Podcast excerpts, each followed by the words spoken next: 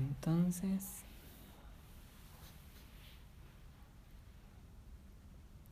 introducción a la psicología yógica. De hecho, lo que es yoga es principalmente una psicología, un entendimiento de cómo funciona la mente. Yoga no tiene mucho que ver con pararse de cabeza, contorsionar el cuerpo, por lo menos no a nivel esencial. Para que uno realmente pueda entender bien alguna ciencia o algún pensamiento, uno tiene que generar un poco de contexto. Entonces, entendamos que por nacer en un particular lugar y en un particular tiempo, yo tengo una particular mirada de la vida, tengo una particular cosmovisión. Por haber nacido aquí, entiendo la vida de una particular manera. Hay ciertas cosas que considero justo o injusto, correcto o incorrecto, por haber nacido en este particular lugar, Occidente, Sudamérica, Chile y así. Si hubiera nacido en otra parte del planeta, mi manera de entender la vida sería distinta. Si hubiera nacido en Katmandú, o en Tel Aviv, o en Congo, mi particular manera de entender la manifestación o la vida sería distinta. Incluso, naciendo en el mismo lugar, mi manera de entender la vida puede ser distinta. Si hubiera nacido 200 años antes, mi manera de entender la vida también sería distinta. Las normas de correcto o incorrecto, justo o injusto también cambiarían. Entonces es importante entender que mi actual manera de entender la vida es producto de mis circunstancias de lugar y tiempo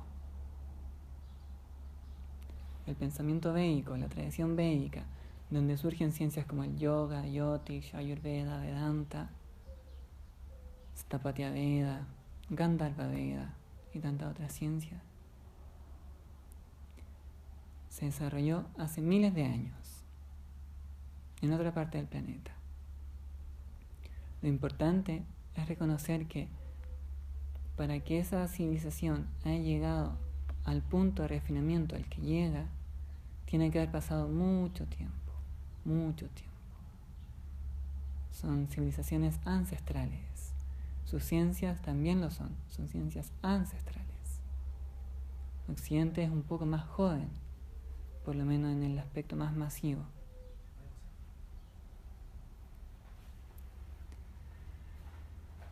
Entonces, eso es lo primero, entender que nazco aquí y tengo una particular manera de entender la vida. Creo que hay cosas correctas, creo que hay cosas incorrectas. Esto es justo, esto no es justo. Así es como debe ser la cosa, así es como no debe ser la cosa. En última instancia, creo que soy un ser humano. Si alguien me pregunta qué soy, yo voy a decir, yo soy un ser humano. Dentro del paradigma yógico, el pensamiento védico, en su nivel más refinado, eso es ignorancia. Si tú crees que eres un ser humano, tú eres ignorante ignorante de tu verdadera naturaleza. Dentro del paradigma védico, la ciencia del yoga, hay una causa raíz de todo sufrimiento y es avidia o la ignorancia. Ignorancia no de alguna particular em, cosa.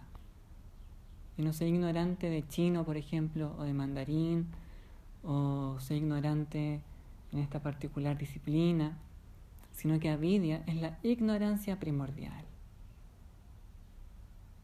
No sé qué soy. No sé qué soy. Y hay una superimposición y creo que soy un humano. Creo que soy mi personalidad. Creo que soy todos mis gustos y todos mis rechazos. Creo que soy todos mis recuerdos. Porque al final eso soy. Todas mis circunstancias de vida me han llevado a pensar de una determinada manera. Mis circunstancias de vida son otras y mi pensamiento es otro. Relatividad. No es una verdad absoluta.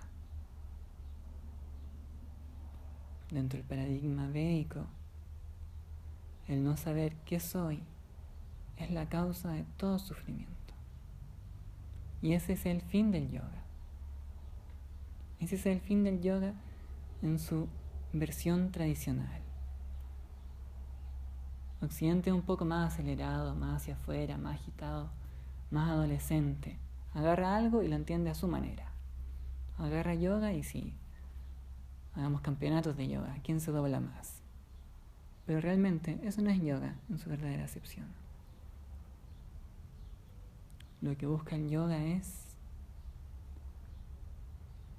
disolver la personalidad. Porque es la personalidad la cuna de todo mi sufrimiento. ¿Cómo así? Lo voy a poner en ejemplos concretos. Alguien te llama y te dice, se murió Mariela Fernández. Y tú, ah, ok.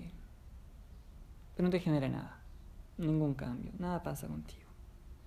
Te llaman y dicen, se murió tu hermana, se murió tu hijo, se murió tu mamá. Automáticamente la respuesta es distinta. Porque si en ambos casos lo que pasó es que dejó de existir un ser humano. Es el mismo evento, pero en ti hay una respuesta distinta. ¿Por qué? Porque hay una identificación. Es tu mamá, es tu hermano, es tu hijo, es tuyo.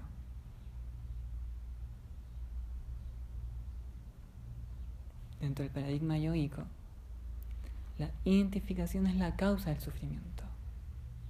La identificación es la causa de aflicción. Porque la manifestación material, samsara, el constante vaivén emocional y mental, te va a llevar a situaciones que tú no quieres y habrá cosas que quieres, hay cosas que quieres que cuando se van tú sufres como la muerte de un ser querido. Hay otras cosas que tú no quieres. Y cuando vienen, tú sufres, con una enfermedad o alguna, alguna circunstancia de esa naturaleza. Entonces sufres porque lo que quieres se va y sufres porque lo que no quieres llega. Y estás en constante sufrimiento, en constante vaivén. Porque estás identificado con una particular entidad, este, una particular individualidad. Yo soy este y nada más. Casi que hasta donde termina mi piel soy yo y de ahí en adelante es otro. Eso implica una separación. Y lo que hace el yoga es precisamente lo contrario. El mismo término lo denota.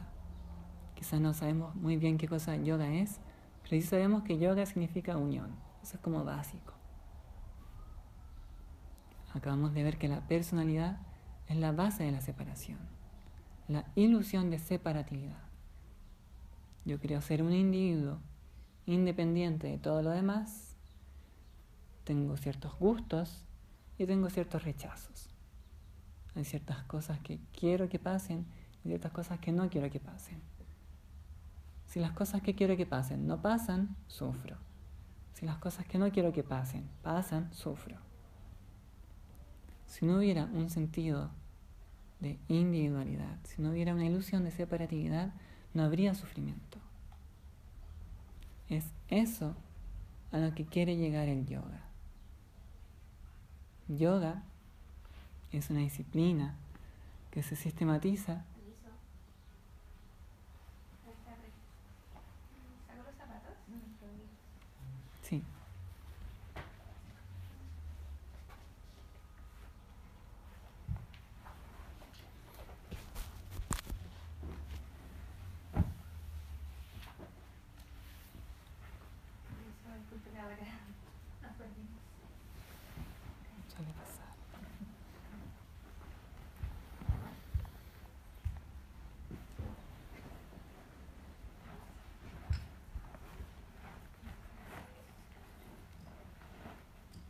Entonces, ajustamos la postura, tratamos de mantenernos en silencio.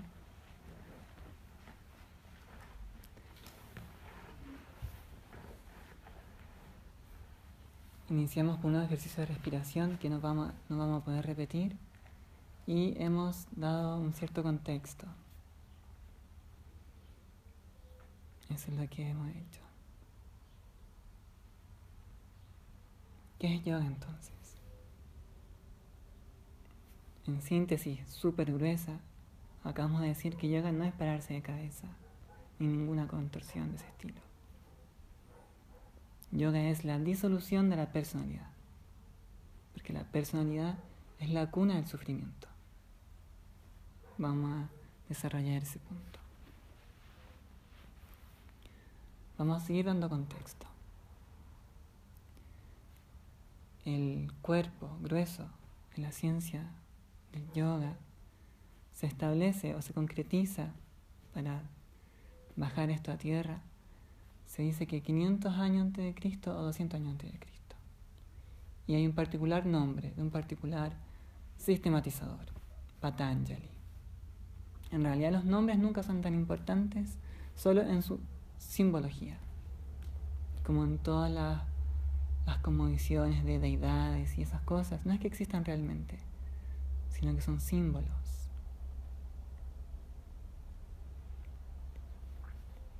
Patanjali entonces establece este sistema en un texto clásico, los Yoga Sutras de Patanjali, en donde se dan las herramientas para que yo pueda llegar al punto en el que mi mente no sea un enemigo.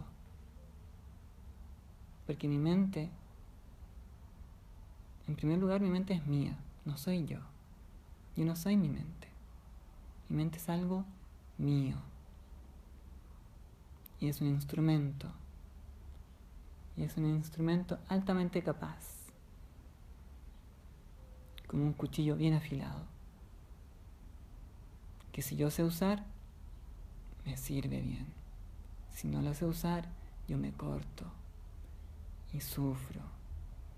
Y vivo con miedo, o vivo con rabia, o tengo resentimiento, o vivo angustiado, o no sé qué hacer. Mi mente está en agitación y producto de esa agitación yo elijo mal. Y al elegir mal, naturalmente debería vivir las consecuencias de esa torpe elección. Y la vida es eso. Si yo tuviera una mente siempre atenta, yo podría entonces elegir con claridad. Lo que quiere hacer el yoga es, en definitiva,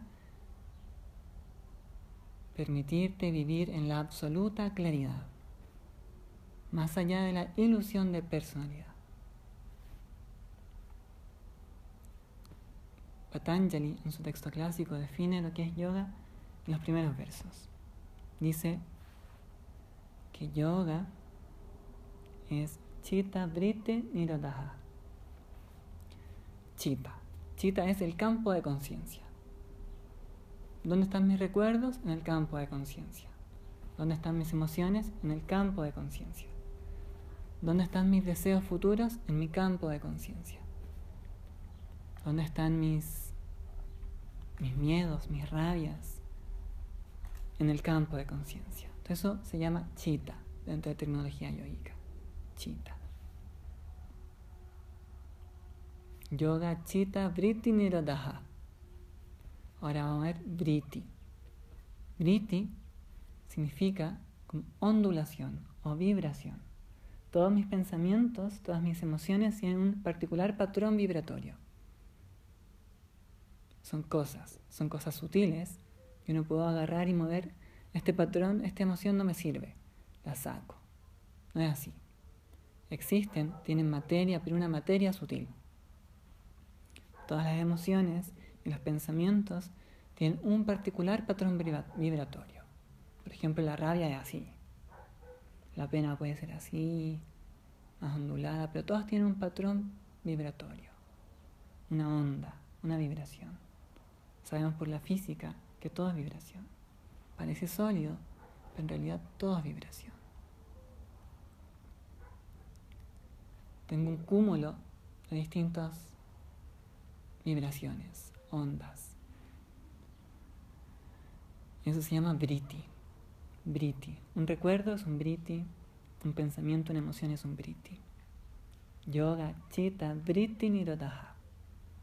¿Qué significa Niroda? Niroda quiere decir apaciguamiento o disolución. Entonces, yoga, chitta, vritti, nirodha.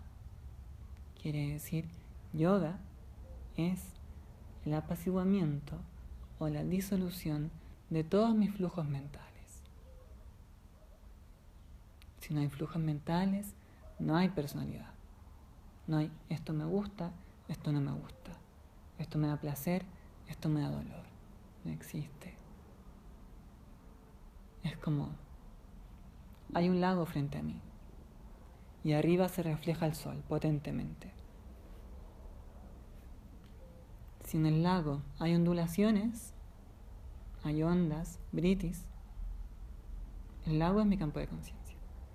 Si hay ondulaciones, vibraciones en el lago, yo trato de ver el sol, pero no lo veo tal y como es. Lo observo, pero el sol que observo está distorsionado.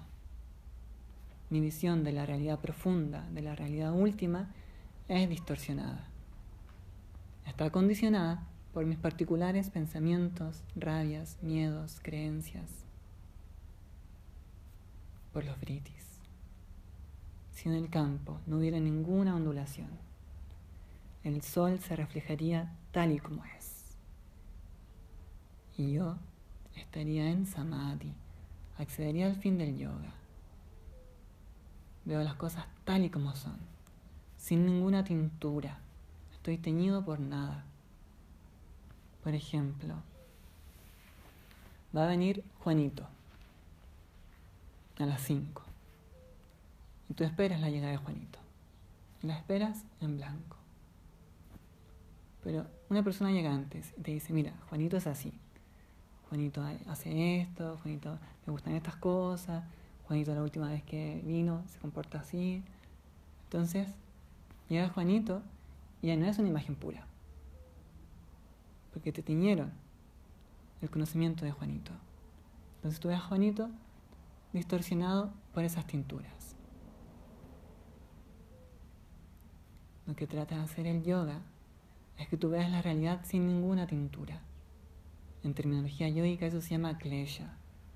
Klesha son colores, es como una coloración.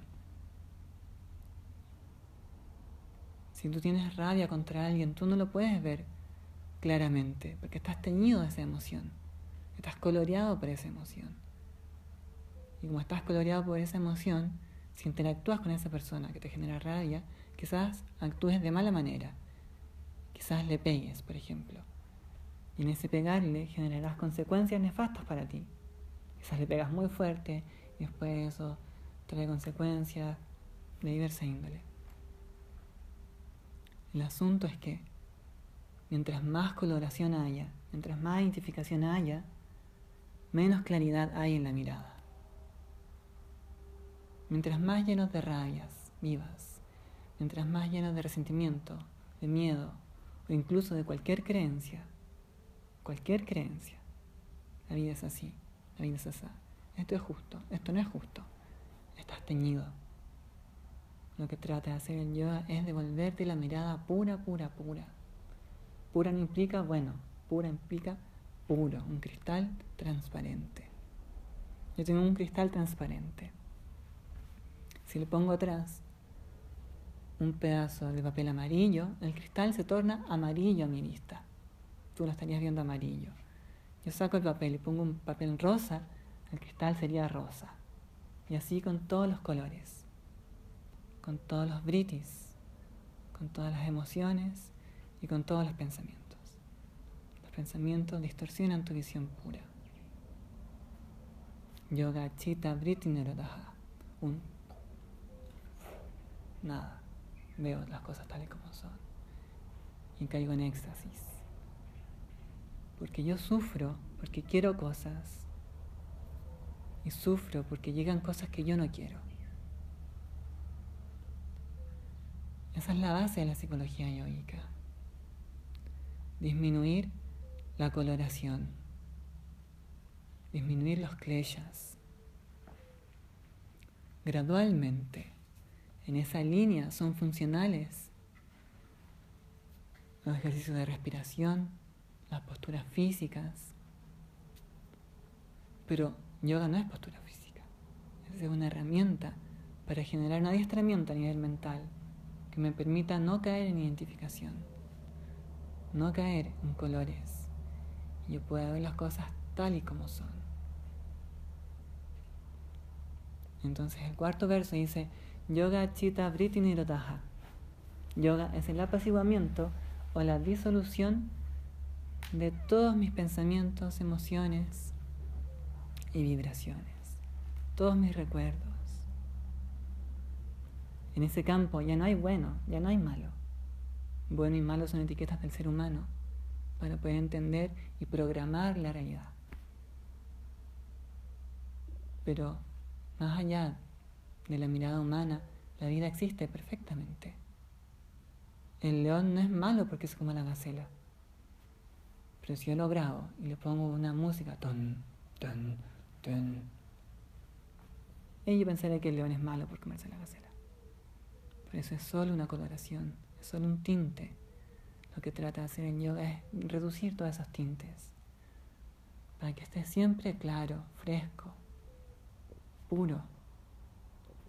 En sánscrito, la palabra santa quiere decir sin mancha.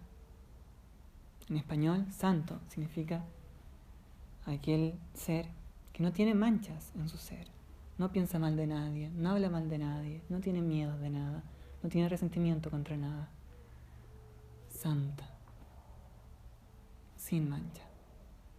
Ese es el fin del yoga. Reducir estos pensamientos gruesos mentales hasta que no generan un desconfort en ti. Porque a veces tú estás haciendo algo, pero hay un patrón que llega recurrentemente. De nuevo piensas en esto. ¿Por qué pasó esto? Esto no debe haber sido así. ¿Por qué me dijo esto? ¿Por qué me hizo esto? Y si piensan de mí, estas personas, y así. el patrón llega y se hace grueso. Y ese patrón cambia tu respiración modula tu respiración. Y si tú modulas tu respiración, tú dejas de nutrir eficientemente los órganos. Tan simple como eso. A niveles extremos de dejar de nutrir una particular parte de tu cuerpo. Y surge el desequilibrio. Enfermedad grave. ¿Por qué? Por estar profundamente identificado con un patrón mental. Pasan con las rabias, con los miedos, un paro al corazón. Viene alguien y te dice esto. Es tan terrible, es tan fuerte tu identificación con ese evento que tú colapsas, para el corazón. Si tú tuvieras una mente tranquila y entendieras, como dijimos al comienzo, que no soy una entidad individual, que no soy un ser humano, tú recibirías esa noticia de otra manera. No te generaría el paro cardíaco y podrías seguir viviendo y aprendiendo. El fin último del yoga es darte cuenta. En inglés es más fácil. La primera traducción de los textos del sánscrito fue hacia el inglés. Entonces hay un montón de términos que luego se traducen en español y a nosotros nos quedan, como realización. Dice que el fin último es la realización. En español ese, tema, ese, ese término no es tan claro porque en realización en español implica hacer algo, realizar algo. En inglés, realize es distinto. Realize es darse cuenta. I realize I forgot the shoes over there or something, o, algo así. Yo me doy cuenta que dejé mi zapato olvidado. I realize, realización es darse cuenta. Darse de cuenta de qué? De que no soy un ser humano de que soy la absolutidad, soy la luminosidad, funcionando en una particular modulación humana, de un particular género, con una particular edad, en un particular contexto, tiempo y lugar. Por esa particular circunstancia tiempo, lugar, género, situaciones de vida, experiencias, genero una personalidad. Hay cosas que me gustan, cosas que no me gustan. Cuando las cosas que me gustan, soy feliz. Cuando las cosas que me gustan se van, sufro. Cuando las cosas que no me gustan vienen, sufro. La personalidad es la base de la aflicción. Pero eso en las ciencias ancestrales, principalmente las orientales, se trata de disolver esta personalidad, de ser un testigo y poder aprender de manera profunda esto, sin tanta coloración, porque la coloración me lleva a actuar, y a veces a actuar insensatamente. Si yo tengo una mente más estable, hay un mayor tiempo de respuesta frente al evento. Algo sucede y yo tengo más tiempo de respuesta para elegir cómo hacer frente a esa situación. Alguien me dice algo y si no tengo un entrenamiento mental, yo respondo. Respondí y esa persona tenía una pistola, por ejemplo, se enojó, me disparó y me dejó paralítico. Otra situación, esa persona me dice algo, pero a mí no me llega, porque yo vivo dentro. El estímulo afuera no tiene la fuerza para sacarme. Me dice algo, yo lo dejo ir y sigo caminando. No pierdo mis piernas y tengo la oportunidad de seguir aprendiendo. Esa es la intención de las ciencias ancestrales y del entendimiento de cómo funciona la mente. Yoga Vritti Nirodha. Yoga es el apaciguamiento o disolución de todos estos flujos mentales. Porque estos flujos mentales son los que me motivan a hacer. Obviamente, si yo entreno mi mente, puedo cultivar un determinado tipo de pensamientos que son funcionales para seguir aprendiendo.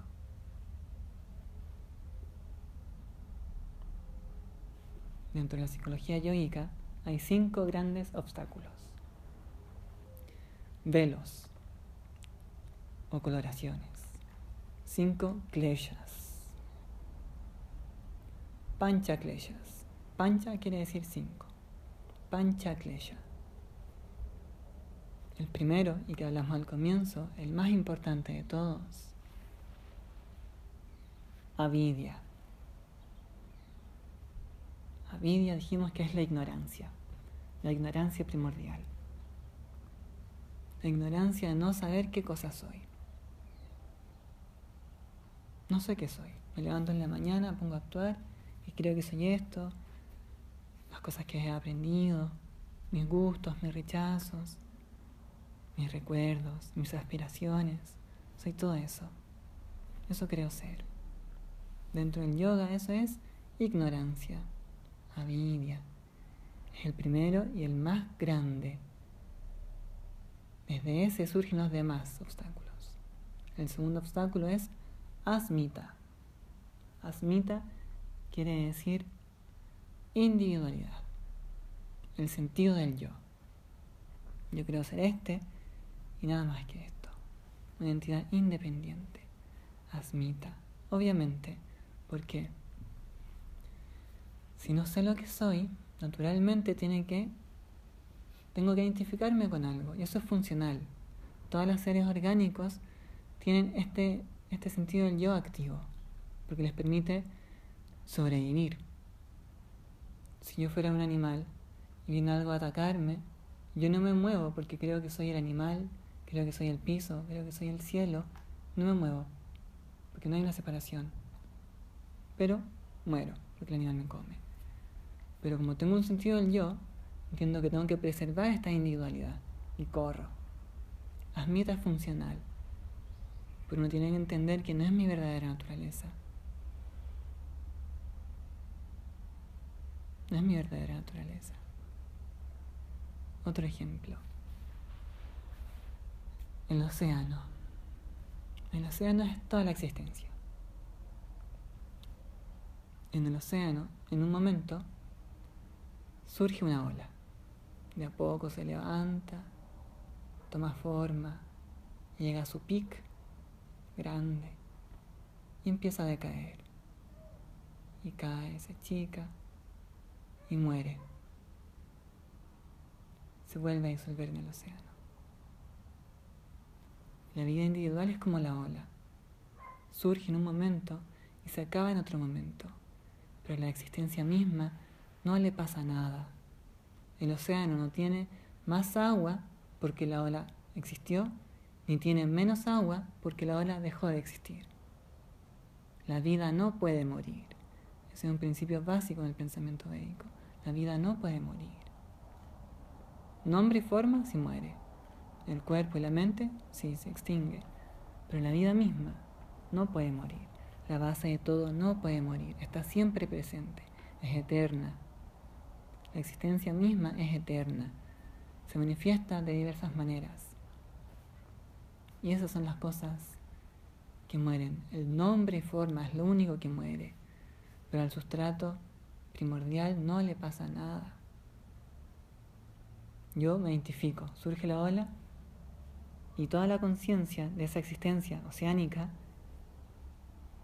se cristaliza en una individualidad. Quiero ser una ola. Y veo otras olas, y hay olas que me gustan, y hay olas que no me gustan tanto, desarrollo familia, y una vida, pero eventualmente volveré a ser océano. Mientras más fuerte es mi identificación, más voy a sufrir. ¿Por qué pasa esto? ¿Por qué esa ola es más grande que yo? ¿Por qué esa ola que me gusta no me pesca? Mientras más grande es la identificación, más sufro. Tengo una mirada profunda, como es la intención del yoga, tú puedes ver las cosas desde este nivel oceánico. Y esa existencia de ola no te afecta tanto.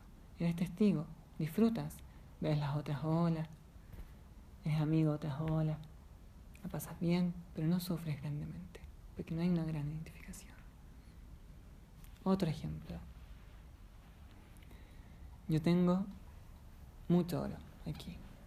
Y de ese oro hago pulseras, anillos, brazaletes gargantillas. Tengo un anillo súper lindo y es un anillo. Ese es su nombre y forma. Su nombre es anillo y su forma es circular y se usa sobre el dedo. Nombre y forma, anillo. Desde un particular punto de vista, eso es anillo. Así como yo soy Juanito, anillo. Desde otro punto de vista, yo soy, de otro punto de vista, eso es oro. Simplemente oro. Desde un punto de vista, ese aparato circular que se introduce en el dedo es distinto del brazalete que se usa en el brazo. Hay una separación. Son distintos. Desde otro punto de vista, eso no es más que oro.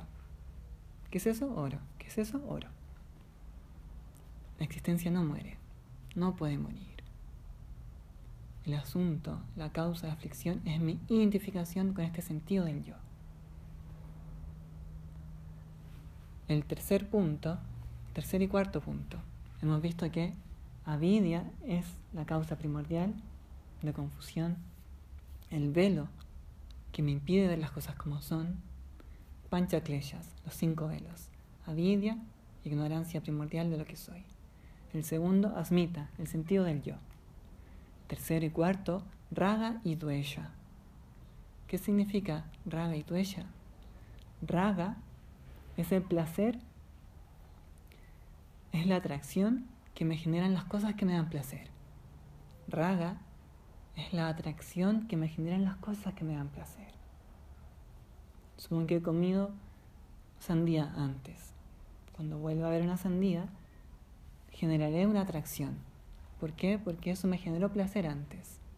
Entonces hay una salida de mi ser hacia afuera.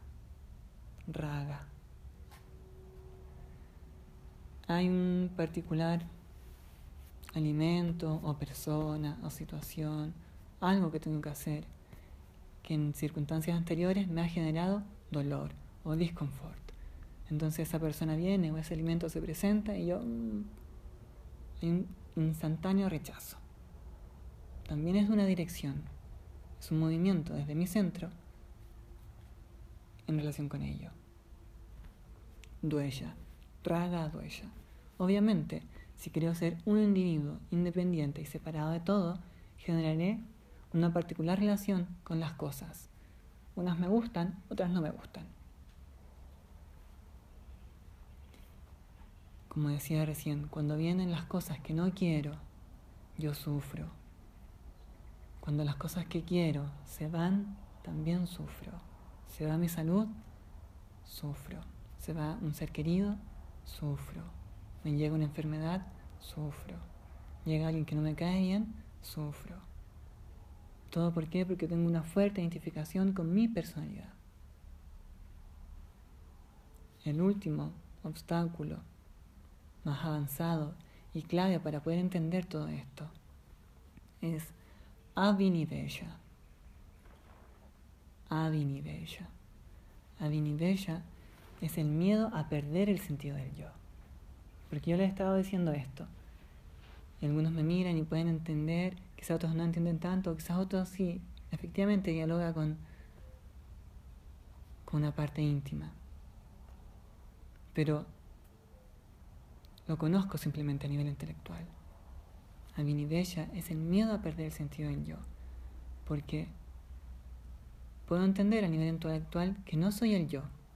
No soy mi cuerpo, obviamente, porque el cuerpo va cambiando. Tampoco soy mi mente, porque mi mente es el producto de mis circunstancias, relativo. Puedo llegar a entender que no soy mi mente. Pero aún así, no puedo saltar más allá, porque hay un miedo básico, un miedo instintivo a perder el sentido del yo. Como yo no tengo atisbos de esa otra realidad absoluta, sin miedo, sin rabia, totalmente expansiva, yo tengo miedo a perder este que yo soy, porque es todo lo que conozco. Entonces puedo escuchar y suena bonito, pero al final sigo siendo este. Porque hay un límite, hay un miedo a perder este sentido del yo. Si ese miedo no se vence, el yoga no es posible. Yo tengo que estar dispuesta a disolver mi personalidad, disolver las cosas que me gustan, disolver todos mis, mis deseos, mis aspiraciones. Solo así accederé a Samatua o a Samadhi, a un estado de ecuanimidad en el que las cosas no me generarán, no me generarán este vaivén. Este vaivén se llama samsara tanto en la literatura védica como en la literatura budista, samsara, este constante vaivén emocional y mental que te lleva de un lugar a otro, de un lugar a otro, porque no estás establecido en tu verdadera naturaleza. Tú tienes una fuerte personalidad. Mientras más fuerte sea tu personalidad, más sufres. Tú crees ser de una determinada manera. Y alguien viene y te dice, no, tú no eres así. Pero ¿cómo yo no soy así? y no empiezas a enojar. No, yo soy así, soy de esta manera. Tú no me conoces.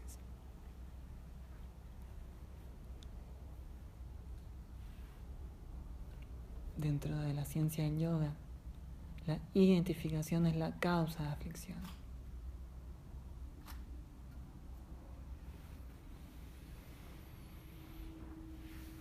Eso un poco como contexto. Y eso todo eso se establece en el primer capítulo de los Yoga Sutras, en el primer pada. Son cuatro padas. En el segundo pada se dan herramientas para adelgazar estas fluctuaciones mentales. Para que esta fluctuación mental no domine mi personalidad. Si pasa algo, no quiero estar atado todo el día a estar pensando lo mismo. Y el estómago lo siente, y no puedo comer bien, y no puedo dormir bien, porque tengo este patrón mental taladrando mi existencia. Hay técnicas para adelgazar el grosor de estos pensamientos mentales. Porque los pensamientos y las emociones tienen distinta naturaleza. Algunos son más ligeros, otros son más densos. Hay pensamientos buenos y pensamientos malos. Un pensamiento bueno igual tiene una vibración, pero es una vibración más sutil, más ligera, como la alegría, el gozo. Son sensaciones más agradables, más suaves. Miedo, una vibración más gruesa, pena, angustia. Entonces lo primero es adelgazar estos patrones de pensamiento poco funcionales, disolver todos los pensamientos malos, para después, grado a grado, ir trabajando los otros pensamientos hasta disolverlos todos. Ese es el fin último del yoga. Para ello, una buena herramienta es la respiración, el control de mi máquina física, las asanas. Y también se establecen claramente, fuertemente, los llamas y ni llamas, que son maneras de comportarme a nivel social e individual. Hablar mal de alguien. Eso es un desequilibrio, eso es una enfermedad. Es igual daña mi sistema. Exponerme a, a ver noticias terribles o cosas así, eso también me daña. Mi campo de conciencia se llena de todas las cosas a las que me expongo. Por eso la gente más sutil, más delicada, le gusta el silencio, los colores más suaves, más tranquilos, porque ya no quieren tanta ingesta de estímulo grueso. Van cada vez más hacia adentro, cada vez más hacia adentro. Y eso no significa convertirse en robot. porque cada vez más adentro voy a ir descubriendo nuevas dimensiones. Esa es la diferencia entre materialidad y espiritualidad. Materialidad es mi inclinación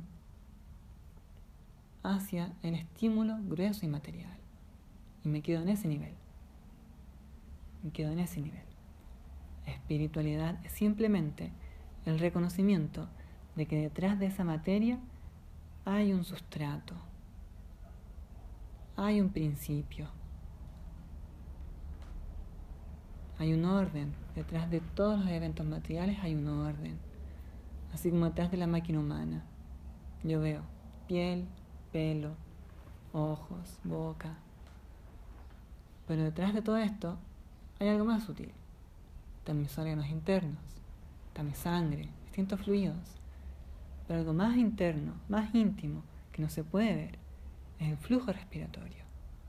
Es más sutil y es más importante.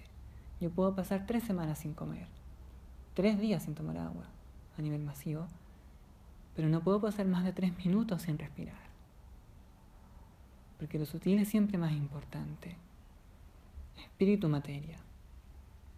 El reconocimiento de que la vida es esencialmente sutil o espiritual, es síntoma de madurez. Ya no quedan las capas más gruesas. El fin del yoga último es cada vez ir más hacia adentro, más hacia adentro, más hacia adentro, hasta que empiezo a conocer nuevas dimensiones.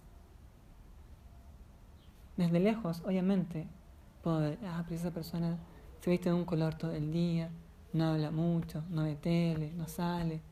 Su vida debe ser fome. Parejo, es como un robot.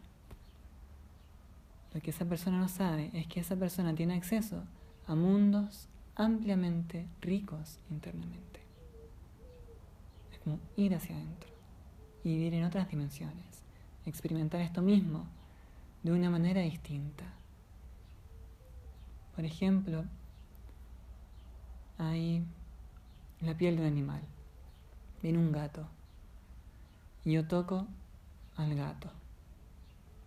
Pero si tengo guante tras guante, tras guante, tras guante, tras guante, toco la piel del gato. No me genera mucho. No siento muchas cosas. Porque es grueso. Pero si yo voy accediendo a las capas más internas, puedo conocer más. Conozco de mejor manera la piel del gato siento su respiración, me puedo sintonizar con él. Lo mismo con la vida misma. Materialidad, espiritualidad. Mundo afuera, mundo adentro. Mediante la respiración yo puedo acceder a esos mundos internos. No soy un robot, sino que tengo un refinamiento del sentir. Se da el ejemplo de las escrituras védicas clásicas del cisne hay un pantano. Hay un particular cisne que puede ir, posarse en el pantano de agua sucia y con su altamente refinado pico extrae solo el agua buena. Eso trata de hacer yoga, refinar tu máquina para poder acceder a tu verdadera naturaleza, más allá de tus gustos, de tus rechazos y de toda la construcción de tu personalidad, que es un obstáculo, es una ilusión, es relativo. Otras son tus circunstancias de vida, otras es tu personalidad. Relatividad. La verdad no puede ser relativa. La verdad es absoluta. La verdad es independiente del tiempo y del lugar. Hay un sustrato primordial.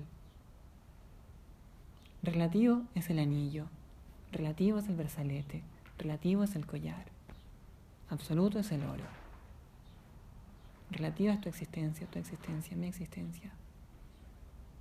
Absoluto es esta fuente que nos permite identificarnos individualmente. Lo que intenta hacer el yoga es quitarte esa confusión, entender que no soy un ser humano, sino que soy la vida misma, la existencia misma, funcionando en este particular envase, con una particular mente. Iluminarse. ¿Qué quiere decir iluminarse? La absolutidad o la luminosidad es la base de todo, la fuente de todo. Dentro de la terminología sánscrita, eso se llama Brahman o la absolutidad. La luminosidad. La luminosidad es la base de la existencia y siempre quiere manifestarse. El cuerpo siempre quiere estar bien. A veces vomito, me da fiebre, porque son mecanismos de la máquina para estar bien, para corregir aquello que no está funcionando como debe de funcionar. Pasa lo mismo a nivel mental. Me lleno de creencias, juicios, miedos, rabias y voy tapando, obstruyendo la natural luminosidad. Es como si tuviera una pelota de luz dentro y solo quisiera expresarse. Pero esto me da miedo. Esto no debe ser así. Esto es injusto. Esto quiero hacer mañana. Este es mi plan. Voy obstruyendo esa natural luminosidad.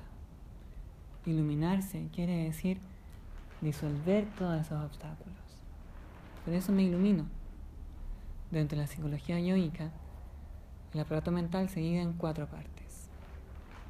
Chita, el campo de conciencia donde todo existe. Manas, el cúmulo de pensamientos y emociones. Ahamkara, mi sentido del yo. Y Buddhi, mi parte más refinada, la parte de testigo que puede ver mis pensamientos, ver mis emociones, porque yo puedo verme, puedo ver mis pensamientos, puedo despertarme un día y decir, mm, hoy estoy triste, hoy estoy, hoy estoy con pena. Otro día puedo decir, hoy estoy claro, hoy estoy con energía, hoy estoy lúcido. Significa que yo estoy viendo mi pensamiento. Entonces yo soy distinto de mi pensamiento, porque yo lo estoy viendo. ¿Quién está mirando? Buddhi. Cuando uno tiene el Buddhi activo, uno se llama Buda. Buda no es un nombre, Buda es un atributo. Cuando yo tengo mi Buddhi activo, yo soy un Buda. Como tantos Budas han existido. Da lo mismo si existió un particular Buda, han existido miles. Porque ese es el natural camino del ser. Entender, mirar y de repente darte cuenta que eres la vida misma en una particular manifestación humana. Pero eso se llama iluminarse, permitir que la luminosidad corra libre. Y entonces tu aura es más potente, el brillo de tus ojos es más claro, te enfermas menos, te expresas con mayor coherencia, porque permite que las luces del centro se expresen libremente. Pero si hay obstáculos, no te expresas bien no piensas bien. Si no piensas bien, no eliges bien. Y si no eliges bien, tienes que soportar las consecuencias de esa mala elección. Eso es psicología yoica en síntesis. Vamos a respirar un poquito para poder asimilar este conocimiento.